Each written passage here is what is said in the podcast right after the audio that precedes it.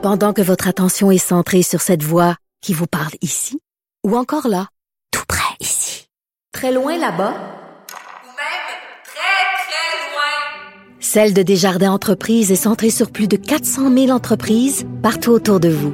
Depuis plus de 120 ans, nos équipes dédiées accompagnent les entrepreneurs d'ici à chaque étape pour qu'ils puissent rester centrés sur ce qui compte, la croissance de leur entreprise. Parce qu'en immobilier, pour être à son affaire, suivez les conseils de nos experts. Via Capital, les courtiers immobiliers qu'on aime référer. Bonne écoute. Du, du, du Trisac. L'o- L'original. Radio. Du Trisac. Votre plaisir coupable. Cube Radio. Bonjour tout le monde, bon mardi euh, 14 février 2023. J'espère que vous allez bien. Ben oui, ben oui, ben oui. Ben oui, c'est la Saint-Valentin, c'est correct, c'est beau, c'est correct. Euh, vous y penserez demain, vous y penserez vendredi. Allez pas au restaurant, là, ça va être plein, le service va être mauvais. Mais euh, remettez ça plus tard, mais les fleurs, puis les bonbons, puis les chocolats. Mais c'est la Saint-Valentin. À 13h15 à peu près, on aura avec nous Sylvain Guimont, qui est docteur en psychologie du sport, pour revenir sur cette histoire d'initiation, euh, ce recours collectif qui a été refusé à propos des trois ligues de hockey junior majeur à travers le Canada. Euh, c'est euh, c'est vraiment troublant. Cette culture de l'initiation est, est complètement insensée et ça existe. Puis quand on parle de masculinité toxique, c'est ce dont on parle là. C'est vraiment inacceptable. Puis on va essayer de comprendre qu'est-ce qui est derrière l'initiation. C'est quoi le but ultime? Aussi, Norman Spector est un ancien chef de cabinet de Brian Mulroney. On va lui parler de sa vision des choses. En 2008, euh, il, était devant un comité parlementaire pour dire que euh, le lobbyisme était en train de tuer Ottawa. On est rendu en 2023. Je vous rappelle les chiffres de 2021-2022. 11,8 milliards de dollars dépensés par le gouvernement fédéral en consultant. C'est pas un peu d'argent, ça. Euh, alors, c'est ce qui s'en vient à l'émission. Tout d'abord, on va revenir au 6 février dernier. Euh, C'était la journée internationale de tolérance G- zéro à l'égard des mutilations génitales. Ça a commencé ça en 2012.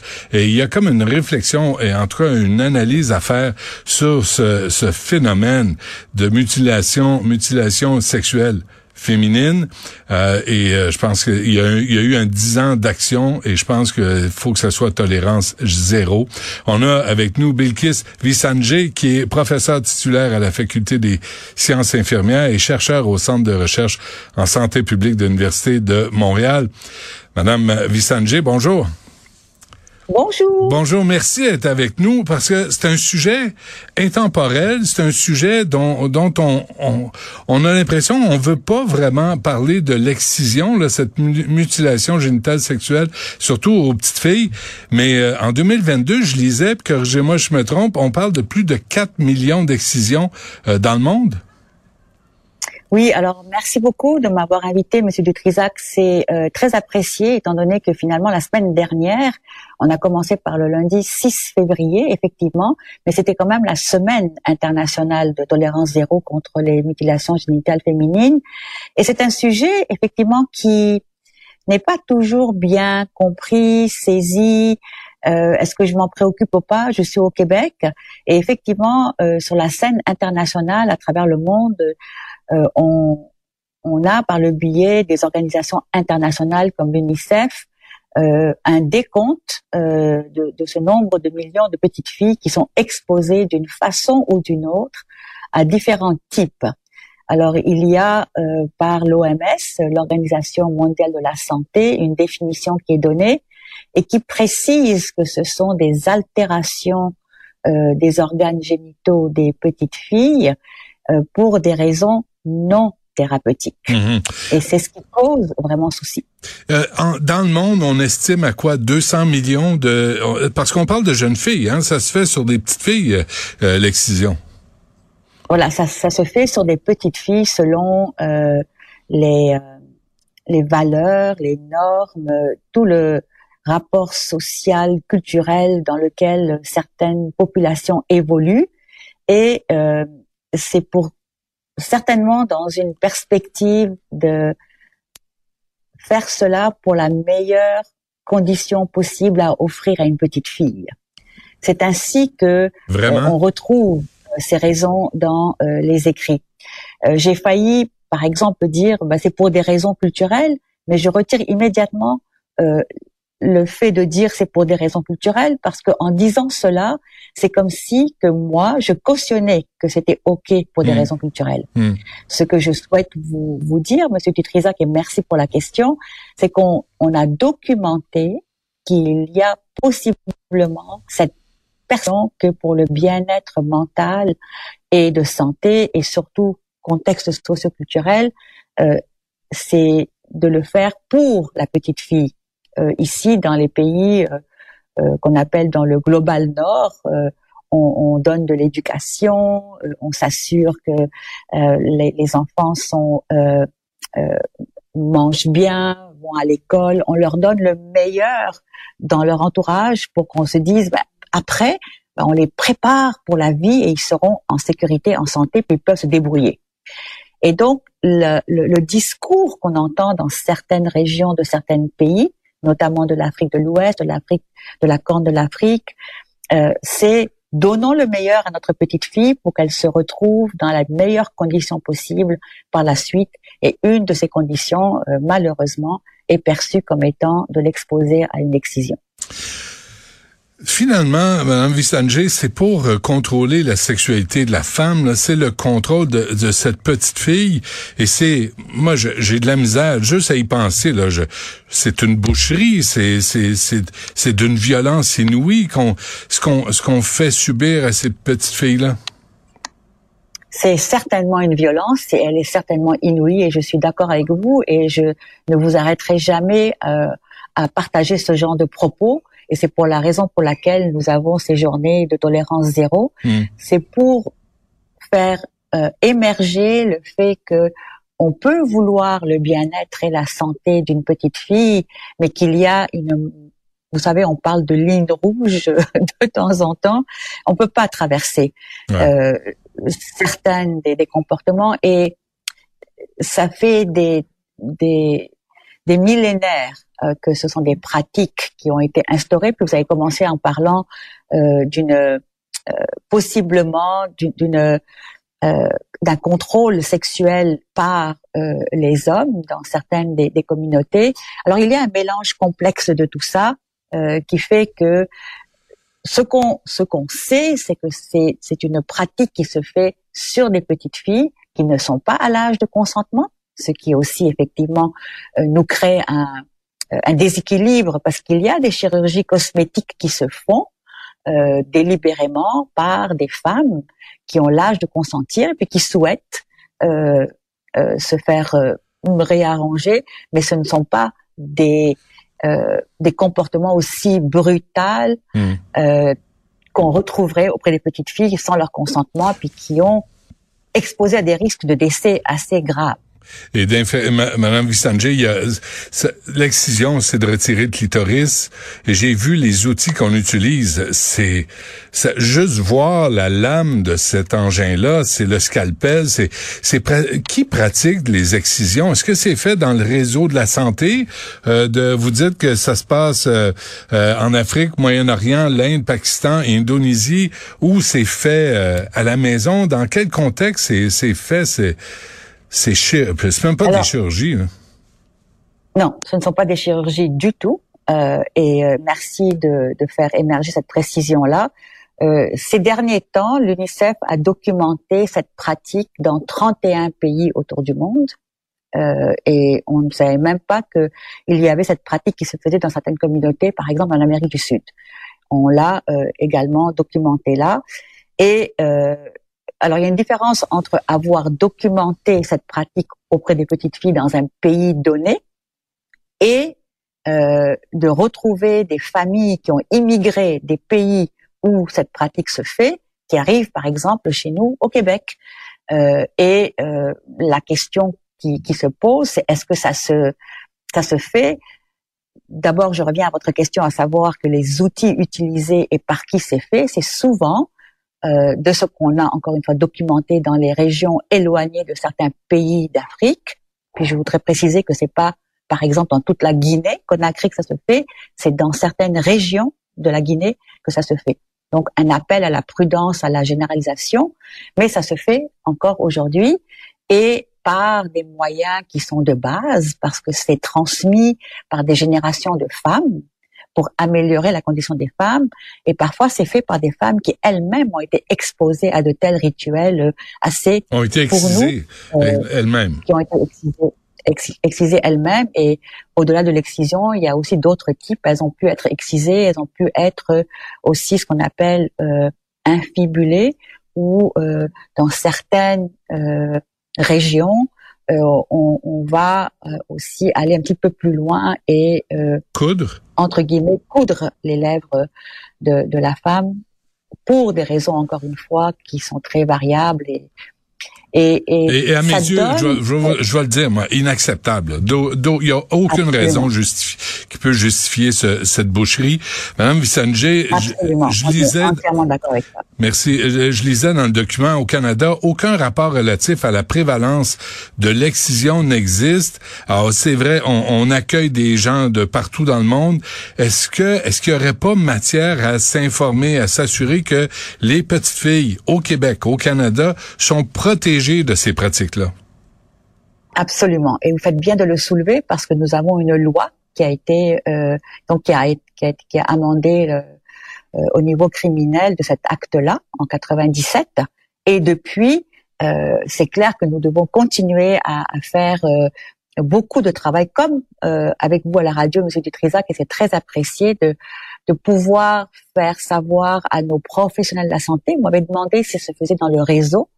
Euh, de la santé, ce qu'on sait, c'est que dans certains pays où il y a des, des personnes traditionnelles qui le font, parfois maintenant, ça évolue et c'est médicalisé. Donc, il y a certains médecins, sages-femmes, infirmières dans certaines des régions de ces pays-là qui, dans des situations un peu plus hygiéniques, encore une fois, mmh. vont euh, pratiquer une certaine forme de cette excision qui peut être tout simplement on va dire, encore une fois, le mot simplement est très grave, qui peut être un piercing ou et de dire que la petite fille a été exposée à ce rituel, donc elle est ok pour être mariée dans une bonne famille.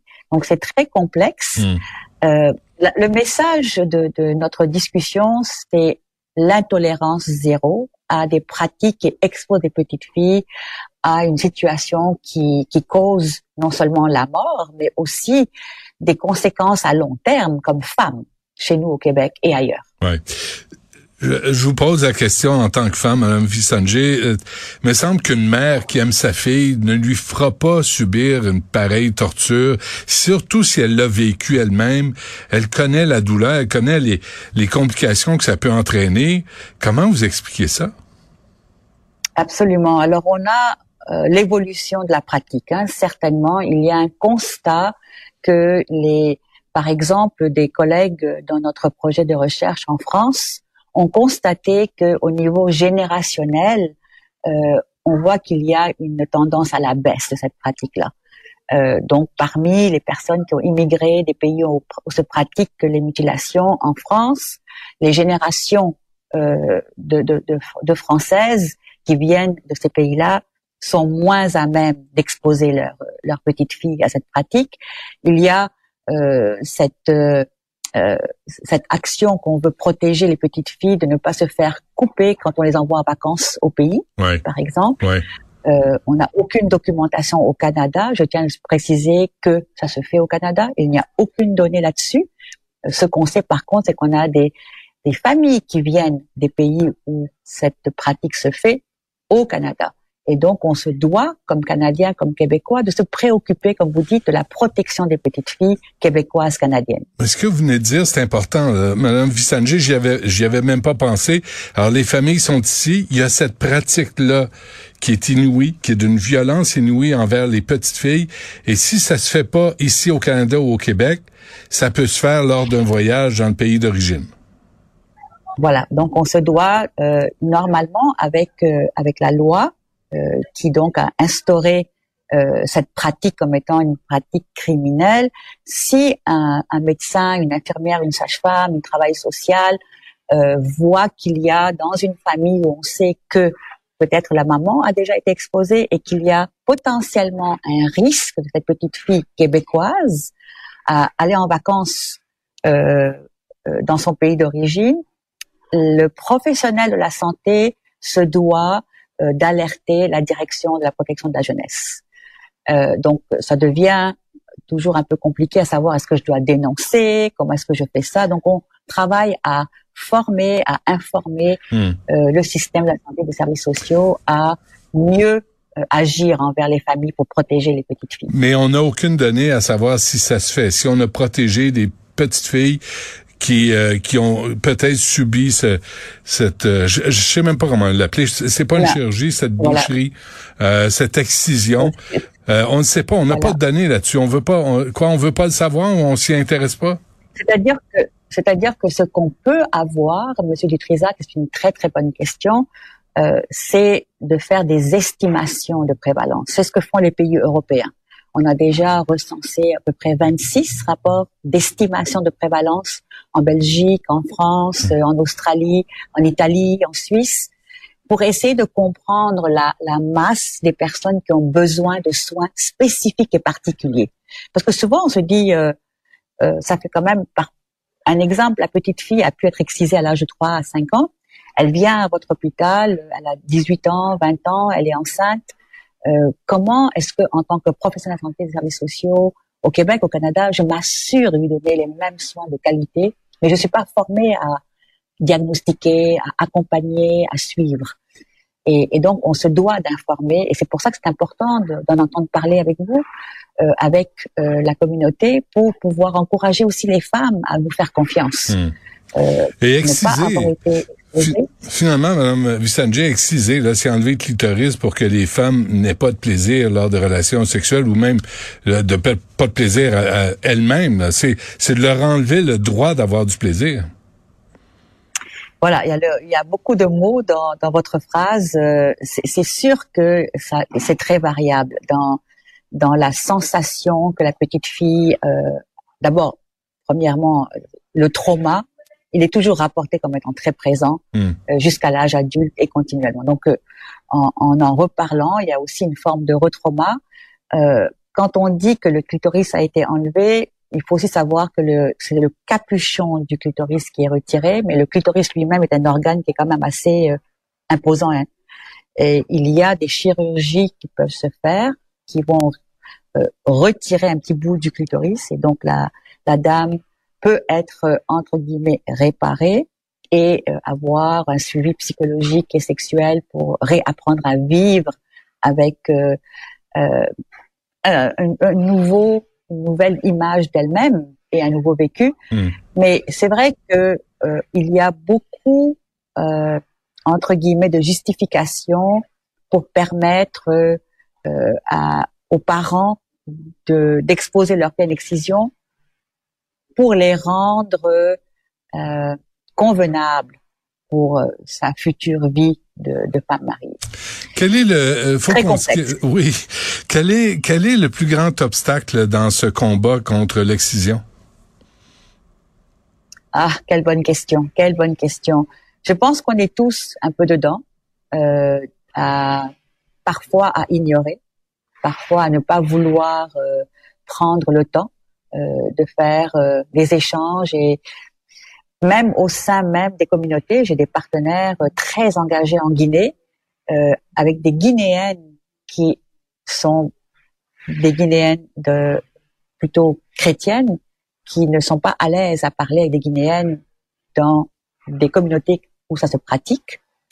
Euh, donc entre Guinéennes aussi, il y a tout un respect, toute une difficulté à aborder le sujet.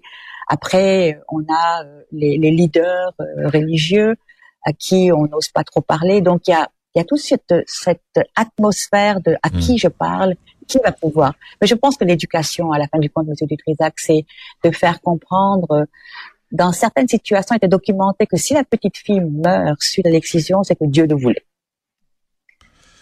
Hein, je, je, je, je, ramène ça de façon très simplifiée, mais parfois, comment est-ce qu'on peut travailler avec les gens qui sont très axés vers ce qui est le meilleur va arriver. Mais Ouais. il faut que je fasse le meilleur. Et si elle meurt, c'est à cause d'une euh, hémorragie ou d'une infection? Bien sûr, bien sûr, dans des conditions qui sont faites, c'est pas toujours évident. Puis même, ça ne permet pas de justifier la médicalisation de la pratique Ben non. non. plus. Parce qu'encore une fois, c'est c'est de l'intolérable qui, qui est pratiqué sur des petites filles. Bilkis Vissanjé, euh, un gros merci. Merci de, pour cette entrevue, mais merci pour le travail que vous faites aussi. Euh, c'est, c'est important parce que c'est le 6, j'ai lu ça en retard, Mme Vissanjé, là, je suis désolé, j'aurais aimé ça le faire le 6 février, la journée même internationale euh, pour euh, combattre Oui. cette mutilation génitale des, des, des filles. C'est très apprécié, surtout que vous preniez le temps d'en parler. Hmm. Et euh, j'aime beaucoup votre spontanéité. De toute façon, je vous écoute très régulièrement. et bravo pour euh, pour euh, la, le, la déstabilisation que vous apportez, puis comment est-ce qu'on y arrive à, à mieux vivre. Hmm. Et pour le rapport d'estimation de prévalence, on est en train de travailler à une demande pour le Canada Ah oui. pour mieux comprendre un peu. Puis, j'aimerais terminer par vous dire que si on compte, Monsieur Dutrisac, on souhaite qu'en comptant, possiblement, qu'est-ce qui va changer? Ce qui va changer, c'est qu'on s'implique tous ensemble à pouvoir savoir combien de femmes peuvent vivre une- un trauma, puis comment les aider à les accompagner comme québécoises et comme canadiennes. Très bien. Un gros merci. À la prochaine. Merci à vous. Au revoir. Et joyeux Saint-Valentin.